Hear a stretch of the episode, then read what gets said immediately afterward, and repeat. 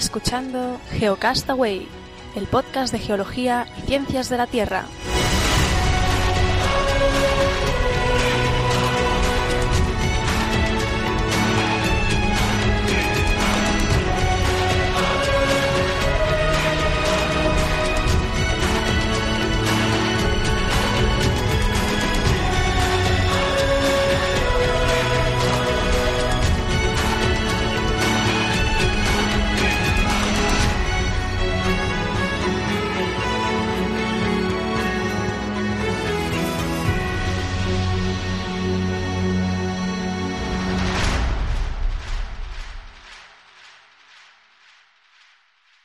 ¿Qué tal amigos? Bienvenidos a Geocast semanal, una semana más. Estamos emitiendo en directo. Esperamos que mi internet, eh, bueno, pues no se vaya al garete. Y conmigo Vicen. Hola Vicen, ¿cómo estás?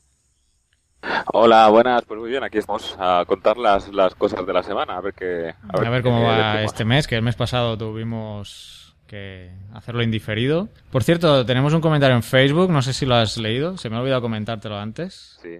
De Ronco, sobre una aclaración, no sé si lo has leído.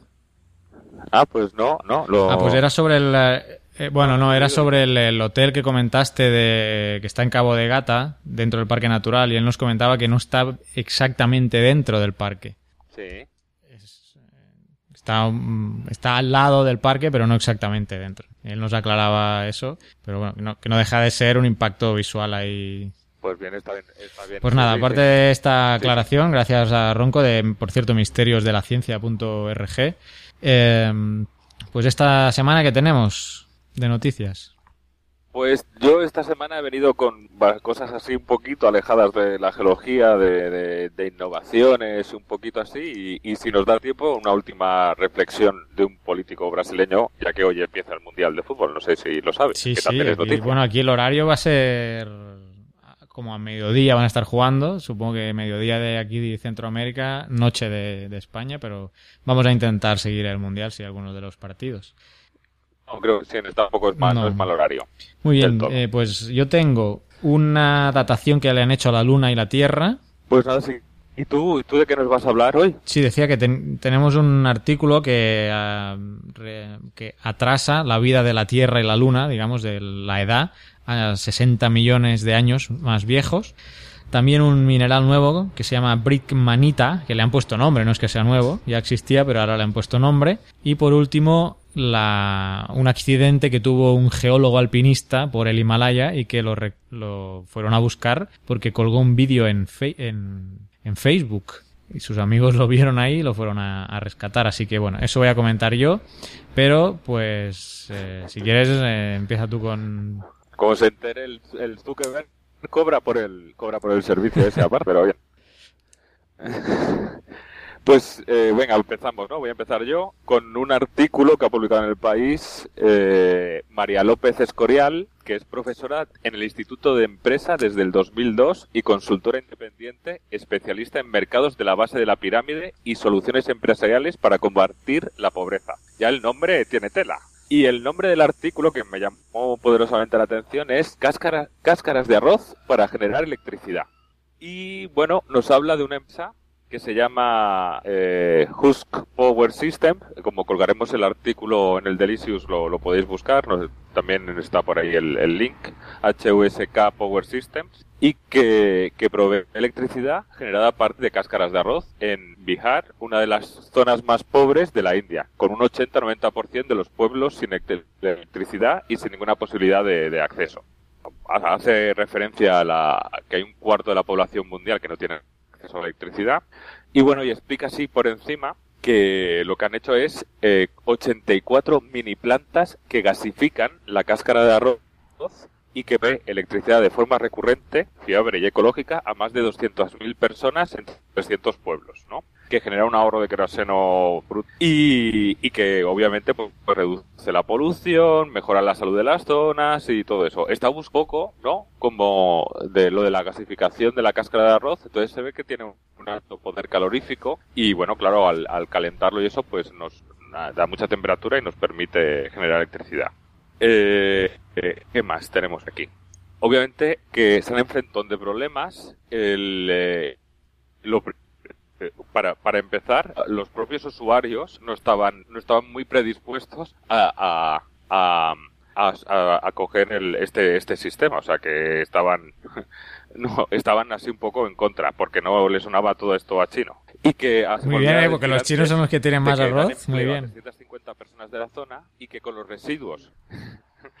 Pero bueno, que, que espera, que con el residuo de la cáscara de arroz han hecho, eh, generan eh, y eh, han, con el producto residual hacen incienso que les da trabajo a 500 personas más, a 500 mujeres, supongo que será una asociación, ¿vale? Que también lo venden. Y, o sea, que todo eh, es así, ¿no? Que, que, que, va muy bien. Que todo esto ha sido posible eh, eh, gracias a la que han, han, invertido, por ejemplo, y se habla el papel fundamental de la Fundación Shell y un programa de acceso a la energía que les ha les ha financiado 2,3 millones de dólares entre el 2008 y el 2011 para escala, la escalabilidad, acortar el tiempo de construcción, alcanzar punto de equilibrio y claro, y todo esto acaba, acaba revirtiendo en, en, en, que han conseguido su, su objetivo, ¿no? De ellos que generar todo desde el, el, red de cableado, las centralitas, todo, todo lo han hecho, lo han hecho eh, la empresa esta parte, prácticamente partiendo de la nada porque no había ningún tipo de instalación en la, en la zona. Y, y nada, eh, bueno, esta es la noticia, es decir, traéis en la, en la página de, de eh, Husk Power System, pues lo primero que veis allí se ve en, en una esquinita es que pone número de vidas afectadas alcanzadas, que pone 200.000 personas, y litros de queroseno eh, ahorrados, que pone 9.244.800 litros ¿no? de queroseno.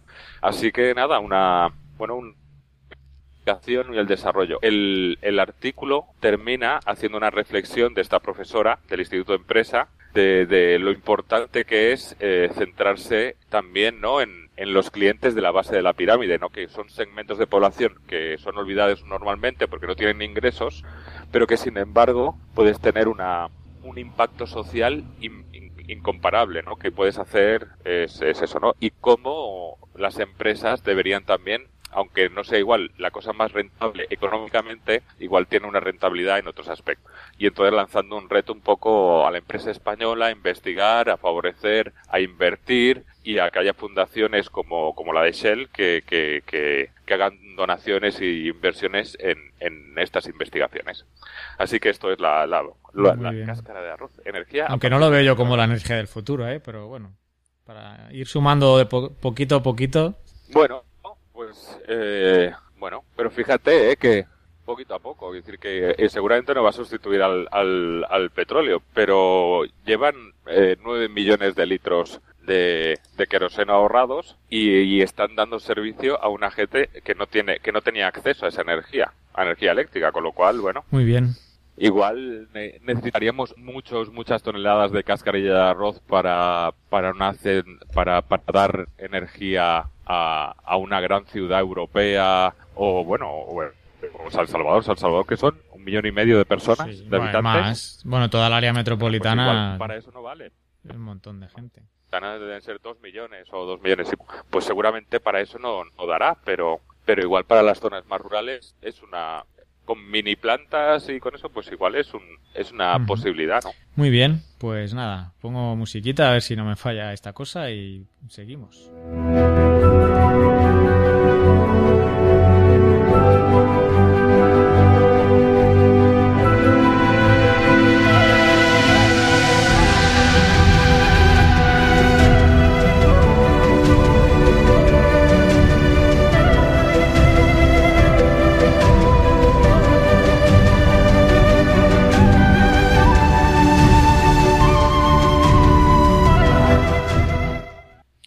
Bueno, y una de las noticias que tenía yo es que, según uno de los titulares, dice que la Tierra y la Luna son 60 millones de años más viejas de lo pensado. ¿Y todo esto por qué? Bueno, resulta que uh, la Tierra y la Luna se considera que se formaron por una colisión de un gran objeto que se llamaba Teia. No sé si te sonaba ese nombre a ti, Vicente. ¿Teia? ¿Cuál? Teia. Que era como... Pues Teia es el objeto no, que se no cree que colisionó con la Tierra, a partir del cual entonces se desgajó la Luna, o sea, la Luna, se desjalajó parte de lo que era la antigua Tierra y luego se, se formó la Luna. Pues esto se pensaba que fue eh, este choque 100 millones de años después de que se formara el sistema solar. Pero ahora, geoquímicos de la Universidad de Lorraine en Nancy, eh, espero haberlo dicho bien, concretamente Julian Abisia y Bernard Martí, pues han hecho un estudio de gas xenón, de gas xenón contenido en eh, cuarzo de Australia y de no de Australia sí de Australia y de Sudáfrica. Xenón contenido en cuarzo de hace 3.000 millones de años, que son pues partes todavía de la Tierra, de la Tierra del periodo arqueano, ¿eh? de, cuando pues casi prácticamente casi se formó la Tierra. Entonces, mediante estudios isotópicos, han llegado a, a esa conclusión de que eh, la, eh, la, formación final del, del sistema Tierra con la Luna y la creación a partir de la cual se empezó a formar la atmósfera, que se cree que la Luna pues tiene mucha influencia en, esa parte de atmósfera, pues se consideraba que fue hace eso 100 millones de años después de la formación del sistema solar. Pero ahora estos estudios re, pues eh, revelan que no fue así, que fue 40 millones de años después de la, del inicio de, del sistema solar, es decir, eh, hay una diferencia de 60 millones de años. 60 millones claro, antes de lo lo que tanto, por eso dicen que es más, más vieja. Eh, algunas de las declaraciones eh, de, de Bernard Martí, pues a pesar de, los millones de años de los que estamos hablando, dice que esto puede, parecer una diferencia pequeña, pero es importante. Estas diferencias establecen límites de tiempo sobre cómo evolucionaron los planetas, sobre todo a través de, los, de las grandes colisiones en tiempos eh, en los que se formó el sistema solar. Así que bueno, eh, pues la, la, Tierra es 60 millones de años más vieja, igual que la Luna, porque se considera que es a partir de cuando el sistema Tierra-Luna empieza ya a formarse a partir de esa colisión de, de Tella. Y solo reflexionar, ¿eh? pensemos que la Tierra tiene 4.000 millones de años, o sea, parece un número difícil ¿eh? de, de, asimilar, o sea que detengámonos un momento, pensar 4.500 sí, sí, millones de años eh, tiene la, la, Tierra. En fin, esa era mi, mi, primera noticia. Día arriba, día abajo, tampoco hay que precisar. Bueno, mira, este mismo Bernard Martí dice, las rocas más antiguas del sistema solar han sido datadas en 4.568 millones de años. Aquí no dice el error, pero obviamente debe haber un más menos por ahí de algunos de algunos millones de años. Sí, sí. Así que bueno, noticia curiosa que bueno, pues nada. A pesar de que los tantos millones de años que tiene eh, la Tierra, pues se ha podido acotar o, o, envejecer 40 millones de golpe, ¿no? A raíz de un estudio con isótopos del, del xenón. Y nada, pues eh, vamos a poner otro poco de musiquita y pasamos con tu siguiente noticia. Muy bien.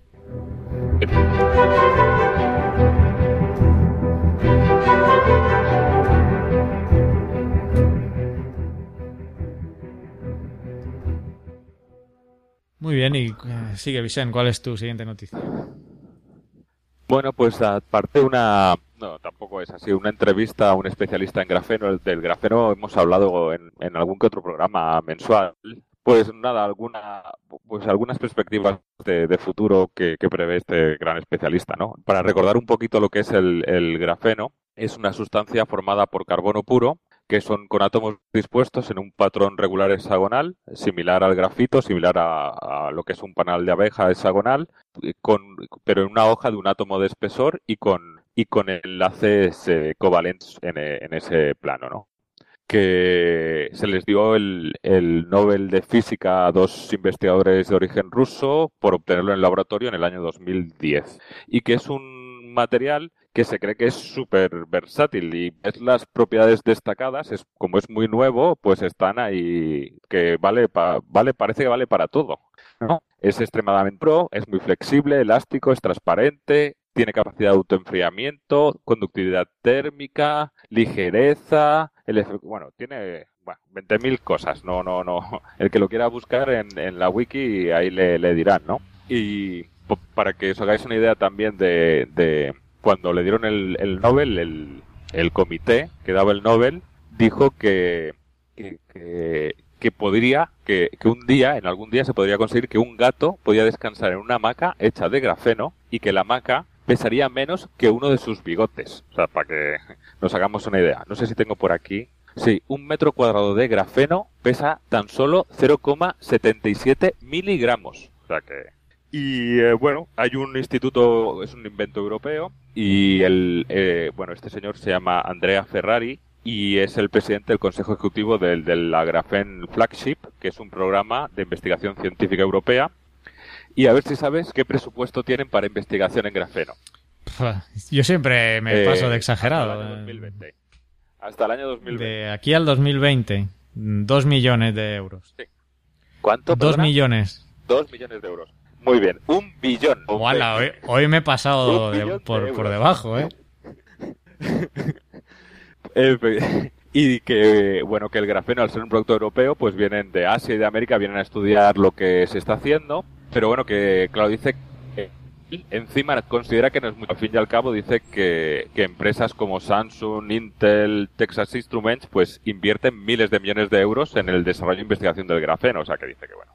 Eh, también se comenta que hay un, un, uno de los mayores expertos del mundo, es un profesor que se llama Francisco Guinea, que es investigador del CSIC, que hay una, un par de empresas españolas que trabajan ya con estos tipos de polímeros y también un par de, de socios españoles de institutos de nanociencia y nanotecnología y de ciencias fotónicas que colaboran con, en estas investigaciones. Y las aplicaciones, ¿qué aplicaciones están más cerca del mercado?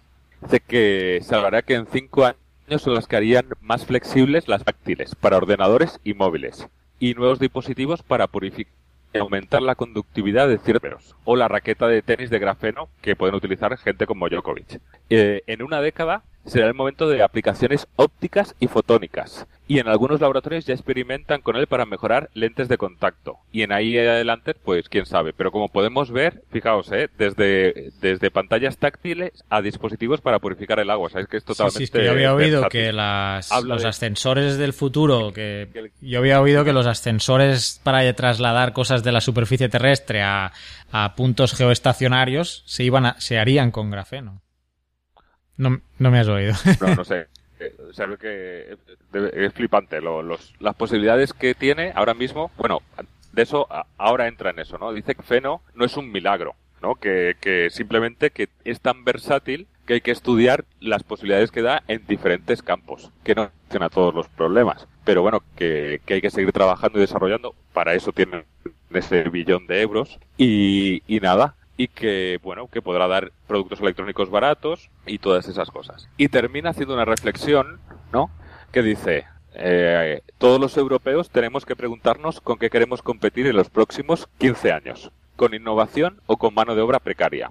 Si la respuesta es lo segundo, pues tenemos que empezar a decirle adiós a los derechos laborales, nuestro estilo de vida y, bueno, turismo y tal, todo eso, ¿no? Y que el Graphen Valley, donde, se, donde están la mayoría de centros que investigan el grafeno, es un centro de excelencia y que donde y bueno y que está aquí en Europa y que bueno que es como la punta de la tecnología. Bueno un poco también en línea con lo anterior eh, investigar invertir y para poder cosechar los, los resultados Ujú. no pues esto un poquito lo que quería hablar del grafeno. pues nada musiquita. Y seguimos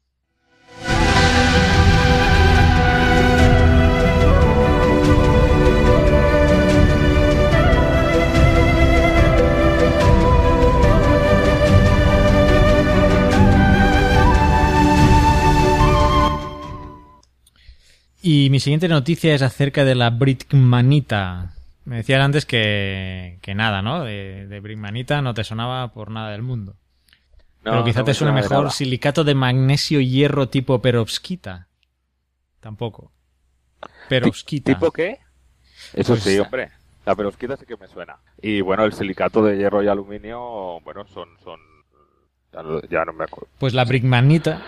Sí, sí. Pues ¿no? es. eh, de hecho, la Brickmanita es el nombre que le han dado ahora a toda esta sarta de palabras que te acabo de mencionar, porque antes se conocía como silicato de magnesio y hierro tipo perovskita, que eh, resulta ser que es un material eh, o un mineral que es el más abundante de la Tierra, pero ¿qué pasa? Que estaba en el manto, concretamente en, la, una zona de transición con una alta presión y temperatura. Y mm, pues no se podía acceder a él. Recordemos que las perforaciones más, que han llegado más abajo eh, no hemos conseguido traspasar todavía la, la corteza terrestre, ¿no? Y este Sí, la corteza. La corteza. Y este mineral pues se encuentra a altas presiones y altas temperaturas en la zona del manto. Sin embargo, Oliver Scheuner y Chi Ma, del Instituto Tecnológico de California, este último, y, y de la Universidad de Nevada en Las Vegas, el primero, han encontrado cristales submicrométricos de este mineral. Y tú me preguntarás, pero ¿y cómo, cómo carajos lo han encontrado si está en el manto? Pues resulta que cayó un meteorito. En, en lavas, a ver, a ver. Sí, sí, sí. Ah, cayó un meteorito, el meteorito Denham, que cayó en Queensland, en Australia, en 1879. Y este meteorito pues se formó al inicio del sistema solar, que hablábamos antes, ¿eh? de 4.500 millones de años, y estuvo sometido a impactos que produjeron en él las mi Qué bien traído, qué bien traído. Claro, claro. Pues eh, estuvo sometido a impactos que produjeron en él las mismas condiciones de presión y temperatura que se supone que experimentan las rocas en el manto de la Tierra. Entonces, ¿qué pasa? Eh, bueno, no es un mineral que encontremos nosotros en la superficie, ni podamos explotar ni, ni utilizar, pero estos investigadores pues propusieron a la Asociación Mineralógica Internacional que revisaran este mineral y que lo, lo incluyeran. Y finalmente, pues el 2 de junio, este 2 de junio pasado, pues la Comisión de Nuevos Minerales, que hay una comisión para eso, eh, aceptó el mineral y le puso el nombre de Brickmanita. ¿Y por qué Brickmanita? Pues se lo pusieron en honor a Pierce Brickman, que fue un premio Nobel eh, de física en 1946 y durante mucho tiempo estuvo precisamente estudiando este tipo de, de materiales a, alta presión y temperatura. Y como pues él estuvo estudiando eh, esta, este comportamiento de alta, en altas presiones y temperaturas, pues le han puesto Brickmanita en honor a él a, esta, a este nuevo descubrimiento. ¿Qué te parece? Me parece bien, me parece que, que podría haber tenido un nombre más, más facilito. Bueno, es el apellido del hombre.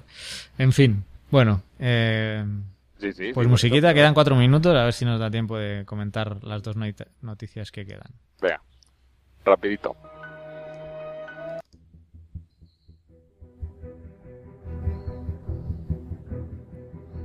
Pues venga, dale. Venga, esto no es, es de tecnología, a mí me ha impactado también y me- al mismo tiempo me, me sobrecoge un poco, me da un poquito de miedo y es el eh, sobre el test de Turing. ¿Tú, tú has oído hablar Sí, del test sí, de Turing? sí que sí. seguro. Bueno, pues para aquellos que no lo conozcan, es una prueba que consiste en, en- en que se le hace a los ordenadores eh, sobre la premisa de que si, si una máquina se comporta ah, en todos los aspectos como inteligente, entonces debe ser inteligente. Eh, consiste, eh, obviamente lo, lo propuso Turing también, ¿no? su apellido Alan Turing, en 1950, en que es como un poco estilo Blade Runner. A mí me recuerda mucho a, a lo de Blade Runner. Eh, eh, se pone un juez o, un- o varios en una habitación y en otra habitación se pone un ordenador y una persona. Y se les hace preguntas durante cinco minutos de forma, bueno, en el caso que vamos a hablar, de forma sin restricciones. Y lo que la- el ordenador tiene que, que- engañar a, a los jueces, ¿no? Si los engaña durante más del 30% del tiempo, se considera un- que, que ha superado la prueba. Y bueno, como podréis eh, imaginar, si estamos hablando de esto es porque porque se hab- había se decían que habían se habían dado casos ya, pero no eran ensayos que igual que, que no había determinadas restricciones o que no es bien el, el método este podía tener alguna duda si tal y ahora se ha hecho se ha comprobado de una forma más científica. Y bueno han, han desarrollado un programa y lo han hecho que se llama se llama Eugene eh, en el 2001 y lo han hecho equivalente a, a que tenga un, a un niño de 13 años. Hay que decir que tanto el ordenador como la persona eh, puede mentir o puede decir que hay cosas que no sabe y bueno ha conseguido pasar más del 33% del tiempo de forma reiterada eh, la prueba y Y bueno, han ido mejorando pues controladores de diálogo, van avanzando en ese tipo de cosas y bueno, que por primera vez de forma científica se ha demostrado de que ha pasado el test de Turing. Para que nos hagamos una idea también, la aplicación del Sí, ya la, aplicación del test de Turing también un poco es eh, hay cosas muy sencillas, ¿no? Por ejemplo, lo, lo de ¿cómo se llama? Lo de el captcha, lo de cuando vamos a, para comprobar que no es spam, que nos sale la ventanita esa que nunca entendemos lo que pone las palabras, eso sería, digamos, la aplicación más sencilla, más básica de, de, para demostrar que no es un ordenador el que, y que se manda spam, sino que tienes que hacerlo tú. Obviamente, seguramente hoy habrá día, habrá programas que puedan darse eso, pero bueno, eso sería una aplicación del test de Turing. Y bueno, eso que, que ahora un ordenador por primera vez, eh, de una forma contrastada, asimilando ser un chico de 13 años, ha superado el test de Turing.